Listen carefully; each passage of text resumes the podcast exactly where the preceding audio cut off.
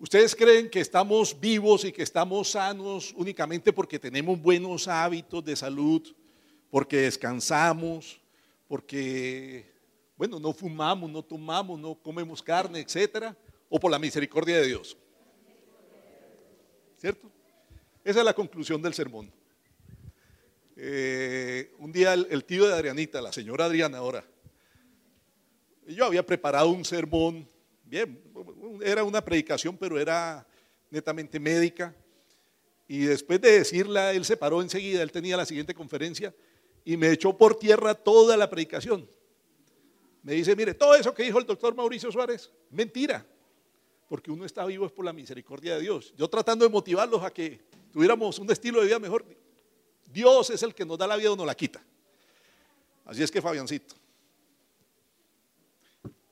por algún motivo, tu familiar, Dios quiso tenerlo ya en el cuidado, en su cuidado. Muchas veces nosotros en la vida somos sometidos a, a momentos de estrés impresionantes.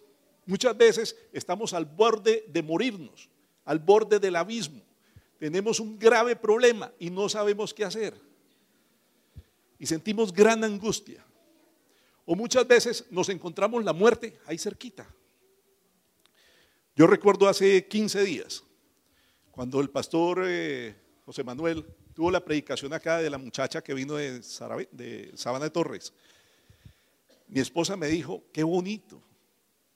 Yo quisiera bautizarme otra vez. Ella se bautizó chiquita, como de 12 o 13 años, porque es que yo quiero asegurarme para el cielo, ella me decía.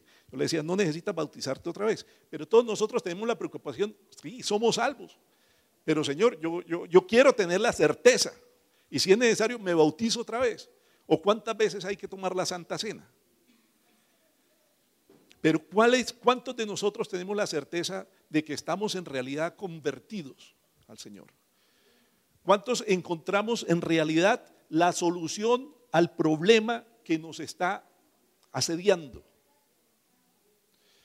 Yo no sé cuál será el problema de cada uno de nosotros hoy, pero yo sé que nosotros estamos sometidos a algunas cosas, o nos ha pasado o nos pasará. Y yo quisiera que a través de las palabras del Señor pudiésemos tener una respuesta para esos momentos de angustia y de dolor. Alguna vez una compañera mía se supone era la más inteligente porque sus notas eran las mejores en la universidad. De paso, en aquel entonces las compañeras, pues hace más de como 30 años que yo empecé la universidad, las que estudiaban medicina no eran las más bonitas. Esta sí era bonita, ¿no? Y, y fuera de eso era muy inteligente. Y estaba haciendo ya su año rural y eh, haciéndole la necropsia a uno de los pacientes que había muerto, se chuzó. Le hicieron unas pruebas al paciente y el paciente tenía VIH-Sida.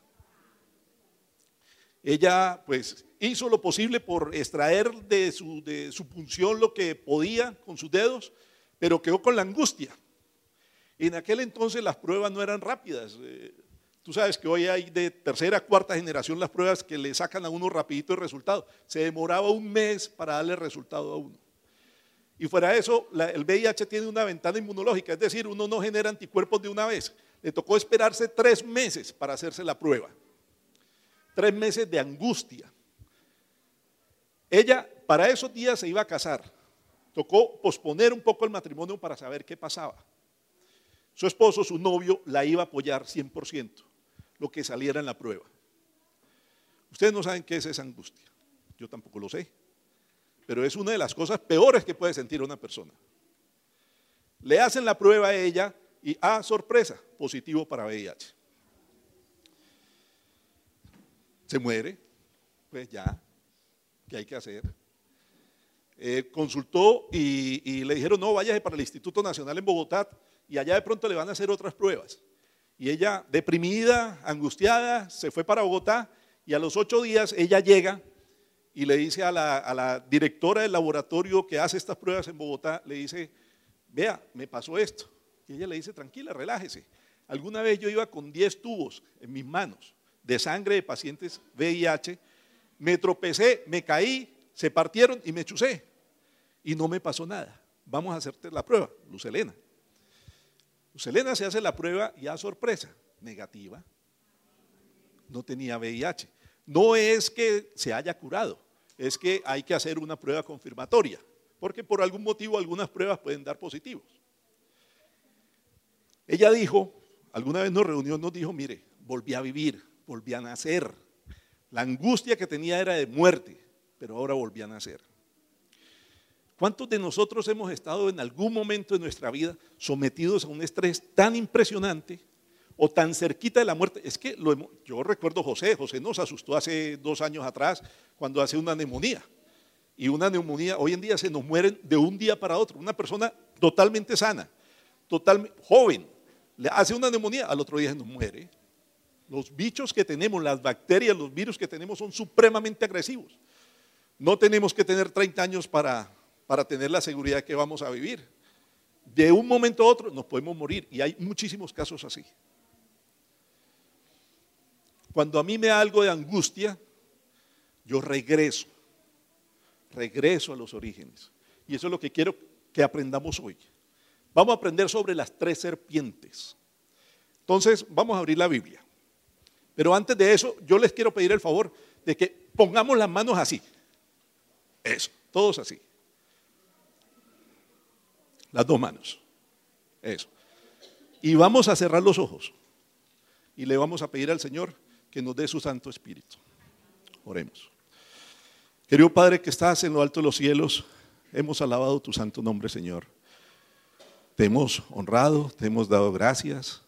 Hemos visto, Señor, que a través de los cantos y de las meditaciones de esta mañana tú has estado con todos nosotros.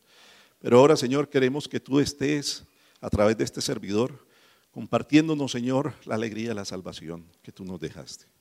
Danos las palabras adecuadas, Señor, para que podamos entender el mensaje para hoy. Lo pedimos en el nombre del Señor Jesús.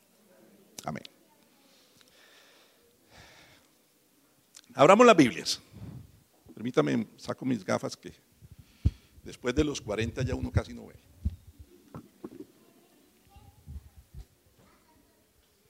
Bueno. Si decimos volver a los orígenes, pues volvamos al origen de todo. ¿Cómo es origen en griego? Génesis. Listo.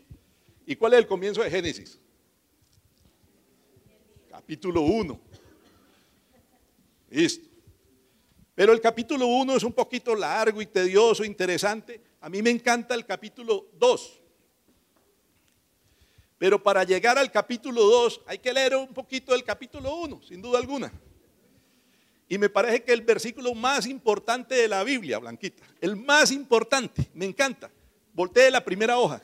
Pues saquen los, saquen las, los celulares. El versículo más importante para mí en la Biblia es el 1.26, que dice así, hagamos al hombre a nuestra imagen y semejanza. A mí me parece que es lo más importante.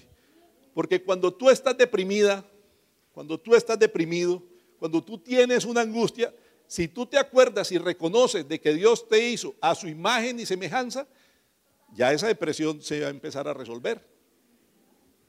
Ya eso no nos puede pegar tan duro. ¿Por qué? Porque nos parecemos a Dios.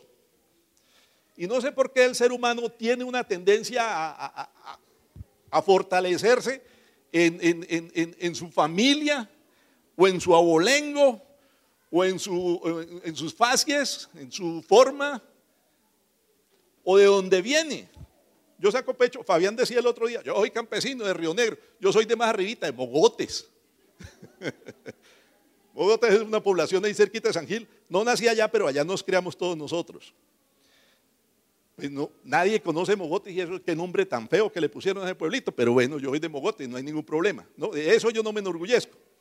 Pero yo me enorgullezco de que ya llevo 40 años en la iglesia. Este año estoy completando los 40 años y he aprendido algunas cositas. Póngale cuidado. Cuando reconocemos que somos hijos de Dios y que el Señor se dedicó a hacernos despacito, no como la canción, perdón, perdón, Permítame corregir eso porque eh, de las cosas malas que tenemos puede ser muy pegajosa, pero de lo más malo que tenemos en las letras musicales es esa canción. Pero cuando el Señor se dedica con todo, con todo el cuidado armar al ser humano con su propia mano y hacerlo parecido a nosotros es porque Él nos quiere transmitir de Él mucho a nosotros.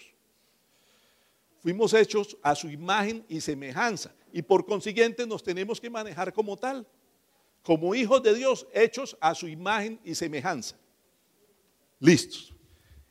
Recuerden ustedes que los cinco principios que nos dejaron en el Edén eh, son muy importantes para nuestra vida. Ese es el primero, pero ese no termina ahí. El siguiente, la siguiente frase dice así, que tenga dominio, que tenga dominio, es decir, que sea inteligente. Es la gran diferencia con los animales. Nosotros los queremos mucho. Los amamos, nos encantan los animalitos, pero no son inteligentes. Nos parecen, sí, en algún momento inteligentes, pero no tienen el poder de juicio, de raciocinio que nosotros tenemos. Póngalos a sumar, pues no sabe ni mucho menos, pues, otro idioma. No, no pueden con los ladridos, pues, ni los maullidos. Nosotros somos inteligentes, sí. Y que nos enseñoreemos de qué? De los peces. ¿De qué más, Lady? De las aves, de las bestias, de todo lo creado. Pero yo no veo que diga ahí, enseñoreémonos de los demás. Yo no veo que diga eso. Es decir, JJ es muy inteligente, pero por el, hecho que él sea muy inteligente, él no se tiene que enseñorear de mí, ni yo de otra persona, porque todos tenemos las mismas oportunidades. Resulta que en el mundo hay ese problema. Muchos de nosotros nos enseñoreamos, pero de otras personas, y nos creemos más que otras personas, como si tuviéramos un riñón adicional como si nos hubieran hecho con dos corazones. Y eso no es bueno, porque todos somos iguales ante Dios. Y entonces, si una persona nació, Lady, tú eres muy bonita, como mi esposa también, pero si otra persona no es tan bonita como ella, se puede sentir mal, no se sienta mal. ¿Por qué? Porque usted, si se mira en el espejo, no se mire usted. Usted debe mirarse hecho a la semejanza de Dios. Saque pecho por eso. Somos hechos a la semejanza de Dios. Pero algunos de nosotros en nuestra cultura se compara. Y al compararnos nosotros con otras personas nos sentimos menos o más que otras personas. Ahí empieza el problema. Y empieza la autoestima a bajarnos. Ah, no, es que no soy como Paulina Vega, yo soy muy fea. No, tú estás hecha a la semejanza de Dios. ¿Sí?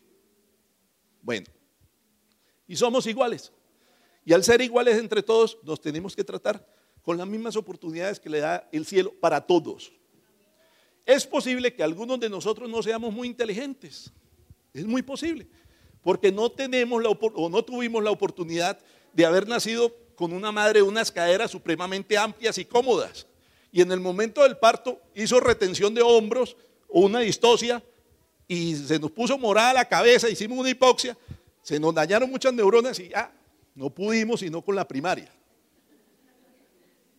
No pudimos con más. Entonces esa persona no tiene derecho a salvarse. Sí, el mismo derecho que cualquier otro. Entonces yo puedo enseñorearme de esa persona que no es tan inteligente como yo. No. ¿Por qué? Porque todos fuimos hechos iguales ante Dios. ¿Listo?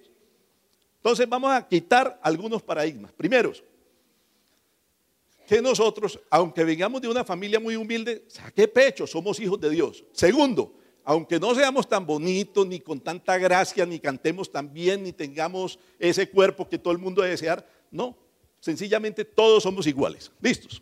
Vamos con el tercero. El tercero lo encuentran ustedes ahí más abajito. Dice, dice el versículo 28, y los bendijo con estas palabras, sean fructíferos y multiplíquense, llenen la tierra y sométanla. Bueno, sean fructíferos.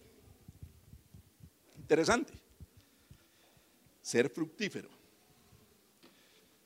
Eh, bueno, era hombre y mujer. Y aunque eran iguales en poder, en inteligencia, en sabiduría, en conocimiento, era un hombre y una mujer. Allá no había problema de ideología de género, ¿cierto? No hay. Cuando nosotros hoy en día nos meten la duda de que, hombre, hoy en día dice que los niños que están naciendo no le ponga femenino ni, ni, masculino. Déjelo a ver el qué quiere ser cuando sea grande. Eso es lo que están pensando. Eso está, eso está grave.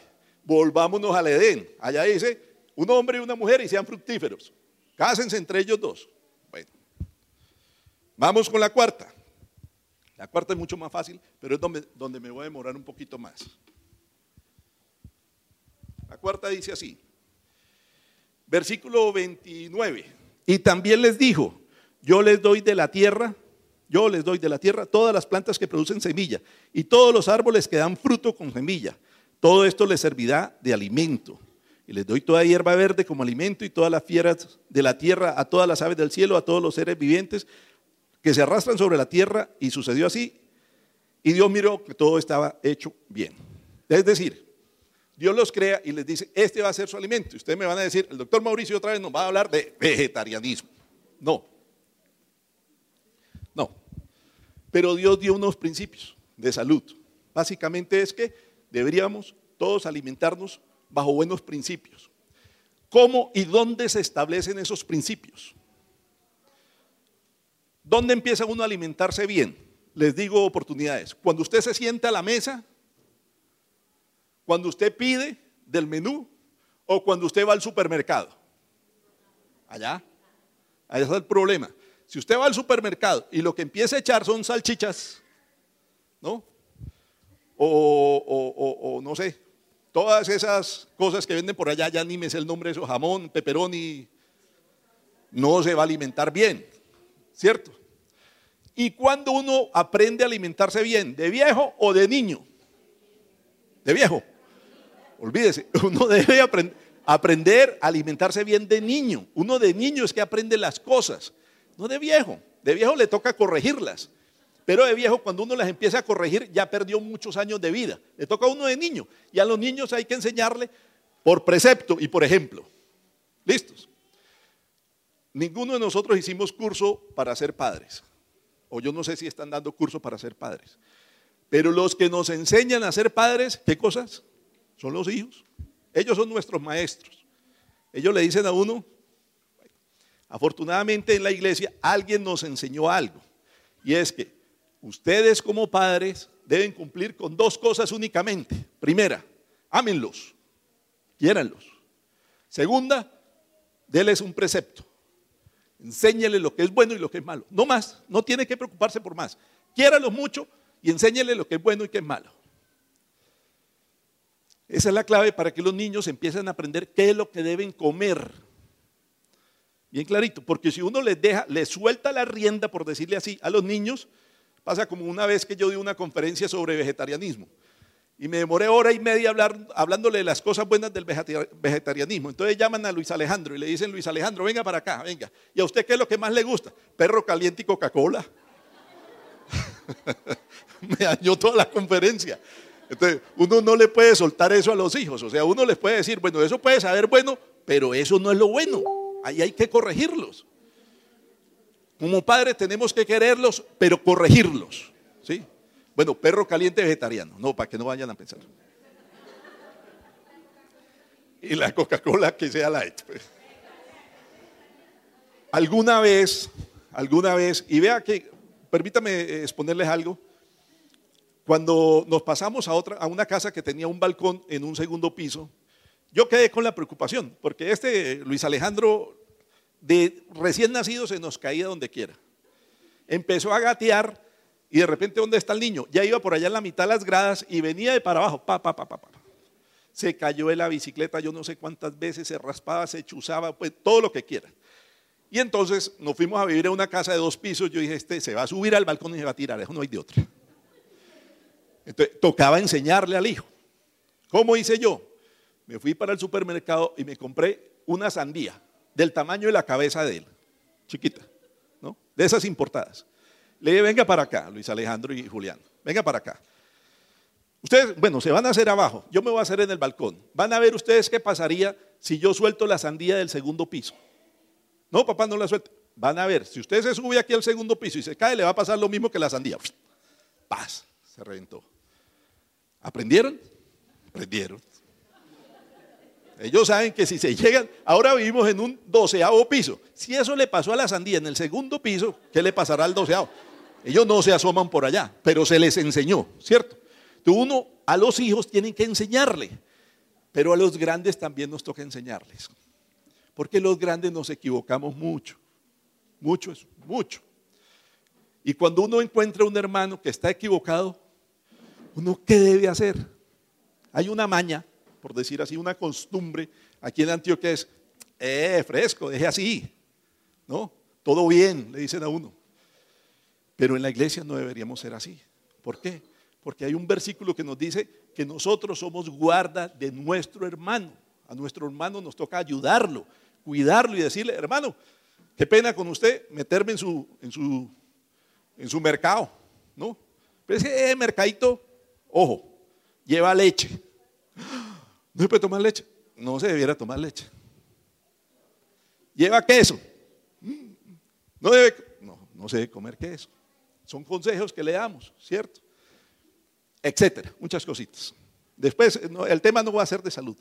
Pero lo cierto es que si no le decimos a nuestro hermano las cosas, estamos permitiendo que ese le vaya mal y se enferme y se puede morir. Y si es alguna cosa espiritual contra nuestro hermano, se nos condena. Abramos nuestra Biblia en Ezequiel.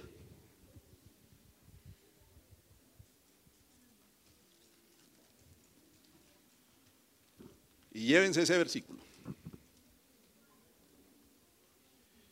Ezequiel está por allá al final del,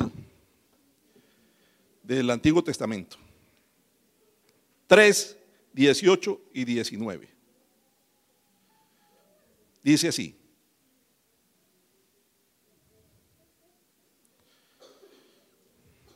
Bueno, el 17 dice así. Yo leo la nueva versión internacional. Dice, Hijo de hombre, a ti te he puesto como centinela del pueblo de Israel. ¿Cómo qué nos ha puesto el Señor? O sea, vigilantes. Bueno, por tanto, cuando oiga mi palabra, adviértele de mi parte al malvado, o sea, al que comete error. Estás condenado a muerte. Si tú no le hablas al malvado, ni le haces ver su mala conducta para que siga viviendo, este malvado morirá por causa de su pecado. Pero yo te pediré cuentas de su muerte. En cambio, si tú se lo adviertes y él no se, y él no se arrepintiera de su maldad ni de su conducta mala, morirá por causa de su pecado, pero tú habrás liberado tu alma. Es decir, el Señor nos tiene una comisión especial y es que tenemos que ayudarle a los demás. Y yo sí voy a agradecer mucho. Cuando alguno de ustedes se me acerque a mí y me diga, Mauricio, hermano Mauricio, yo sí veo que esto lo estás haciendo como mal, yo lo agradecería, porque me está advirtiendo de algo malo. ¿sí? Entonces, tenemos que educar a los niños, pero educar también a los grandes. Sigamos adelante. Y por último, volvamos a Génesis 1. Ay, Dios santo. Por último, el, capítulo 2, el versículo uno, así quedaron terminados los cielos y la tierra y todo lo que hay en ellos, y al llegar al séptimo día descansó porque había terminado de la obra que había emprendido. Entonces, es lo otro que nos toca recordar, y son cinco cosas. Primero, fuimos creados a la imagen y semejanza de Dios, ¿cierto? Segundo, fuimos hechos inteligentes, o sea, nuestras reacciones, nuestra actitud debe ser inteligente ante las cosas, no por, no por eh, emociones, no por... Eh, naturalidad que nos salga, sino por inteligencia debemos reaccionar. Que todos somos iguales, que nos debemos casar y fructificar los unos, hombre con mujer. Bueno, eso. Que debemos tener una buena dieta y que debemos recordarnos del sábado, porque el sábado nos hace recordar de todo lo anterior. Bueno, empezamos con la primera serpiente. Jennifer, vos vas a tener problemas conmigo. Mira las horas que son. Y estoy en la introducción, mujer.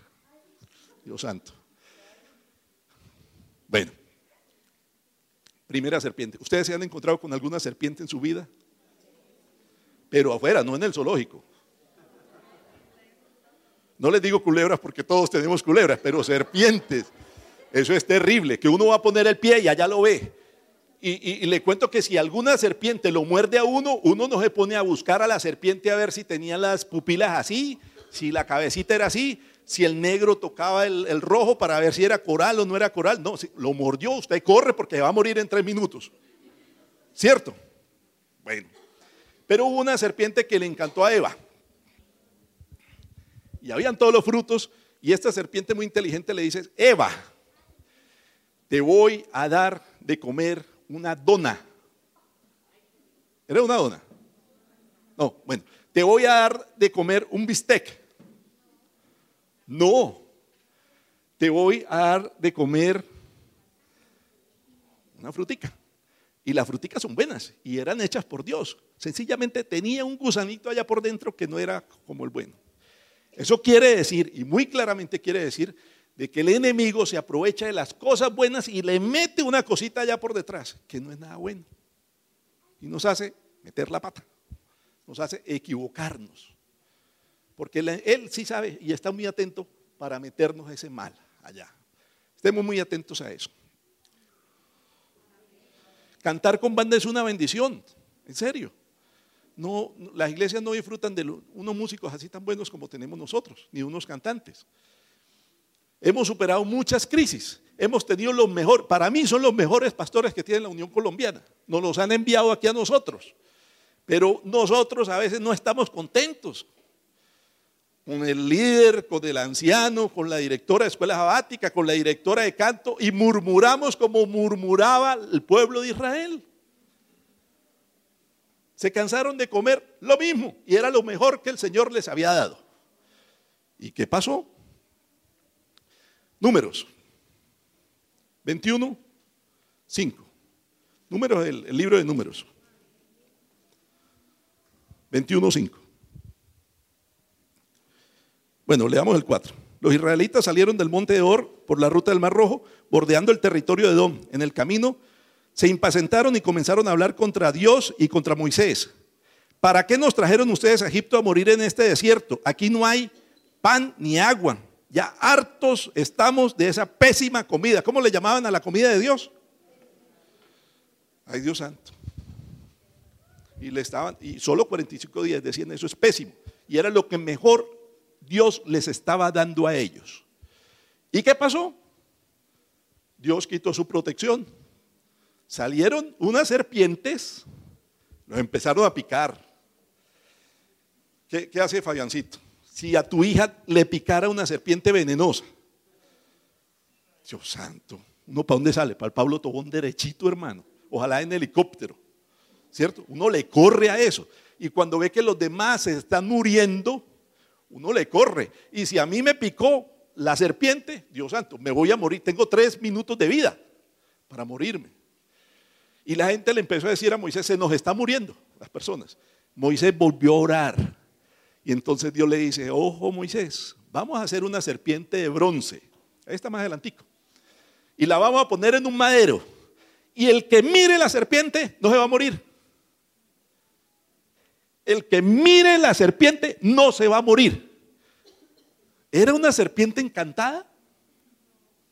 ¿Era una serpiente que tenía propiedades especiales?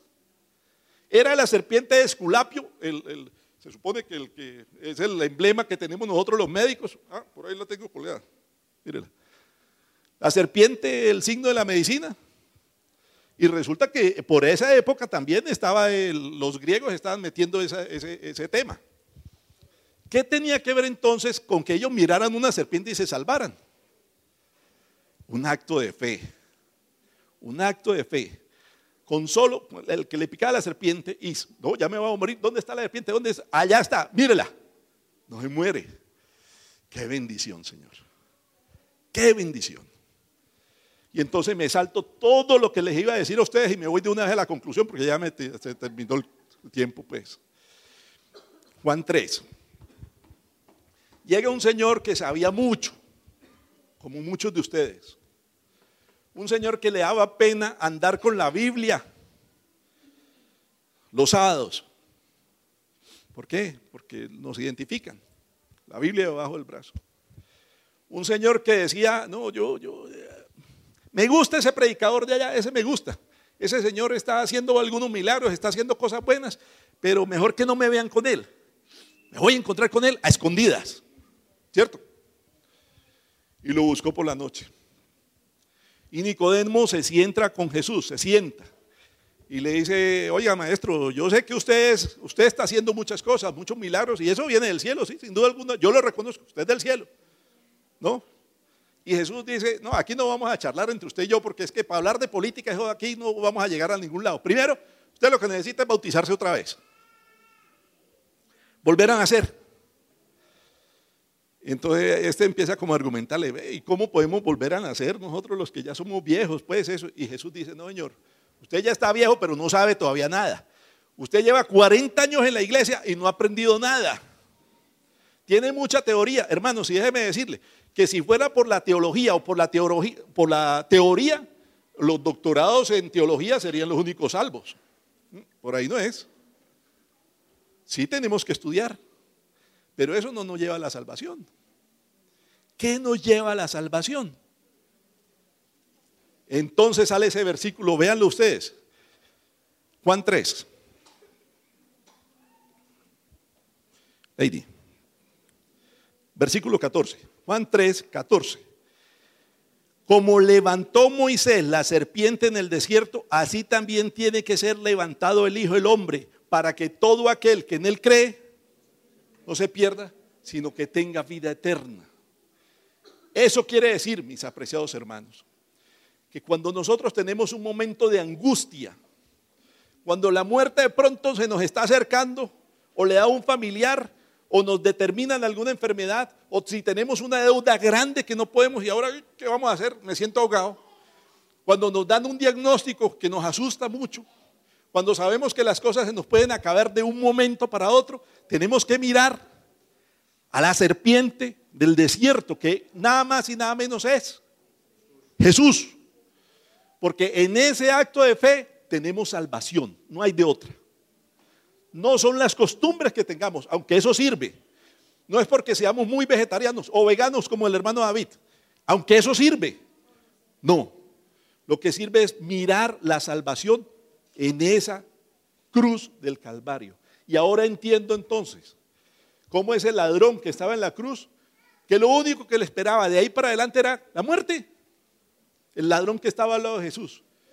Y cuando voltea a mirar al lado y ve a quién, ve a Jesús. La misma serpiente que salvaba a la gente en el desierto, lo ve a él y se acuerda y le dice, ay Señor, acuérdate de mí cuando estés en tu reino. Y Jesús le dice, ya me acordé usted tranquilo, ya me lo voy a asegurar para el cielo. Hoy mismo le digo que estarás conmigo en el paraíso. Entonces, ¿cuál es la salvación para nosotros cuando estamos en grandes preocupaciones? Volver a mirar a Jesús. Eso significa, a veces, nacer de nuevo. Solamente si nuestro espíritu nace de nuevo, toda esa teoría, dejémosla a los pastores allá. Que es buena, es buena, sí. Nosotros lo seguimos, no hay problema. Lo que tenemos es que cambiar ese corazón y ese solo nos lo cambia Jesús cuando nosotros lo miramos. Hermanos, y ahí no hay ninguna preocupación. Ahí, como nos decía el, sermón de la semana pasada, si nos da la enfermedad que nos dé, que nos dé, si nos morimos, que nos muramos, pero morimos felices y vivimos felices, porque estamos conectados con el Señor. Yo quisiera que a través del canto especial que tenemos ya para el llamado, Mientras ellos cantan, podamos meditar en estas palabras y decirle al Señor, redímeme. Y redímeme es, sálvame. Muéstrame, Señor, tu gloria para que mi corazoncito la vea y la vea con claridad y pueda yo vivir. No para este mundo, aquí nos podemos morir rapidito, de 35, de 20, de 15 años.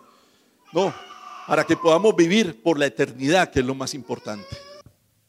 Querido Señor, te damos muchas gracias, Señor, porque encontramos en la Biblia esos mensajes que nos animan. Porque desde la misma creación, Señor, tú estabas a nuestro lado y nos diste características para que estemos con buena autoestima, Señor, para que podamos resolver nuestros problemas, para que podamos conducir nuestra vida. Gracias, Señor, porque también dejaste plasmada allí en la Biblia esas experiencias que vivió el pueblo de Israel pasando en el desierto y que nos sirven para nosotros, Señor.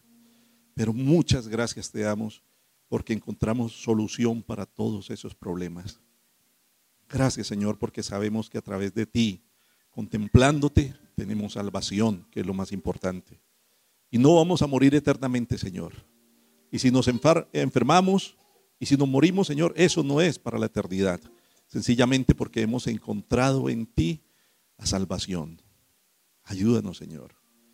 Quita de nuestra vida ese orgullo que tenía Nicodemo, esa autosuficiencia, Señor. Y ayúdanos a ser fieles a ti. Convencidos, Señor, de que solo a través de ti hay salvación. Y renueva nuestro espíritu, que podamos nacer de nuevo, no bautizarnos, pero nacer de nuevo cada día, Señor, para morar contigo en la patria celestial. Esta iglesia necesita de ti. Cada uno de nosotros, Señor, necesitamos de ti. Necesitamos conocerte y verte allá en la cruz. O como la serpiente en el desierto y saber que tú estás a nuestro lado. Te pedimos perdón si acaso no hemos sido agradecidos por tantas bendiciones que nos has dado, Señor. Pero ahora sabemos que solo en ti hay salvación. Cuida nuestras familias, cuídanos a nosotros como hermanos y ayúdanos a cuidar de nuestro hermano también y de nuestros hijos. Porque lo pedimos en el nombre del Señor Jesús. Amén. Amén.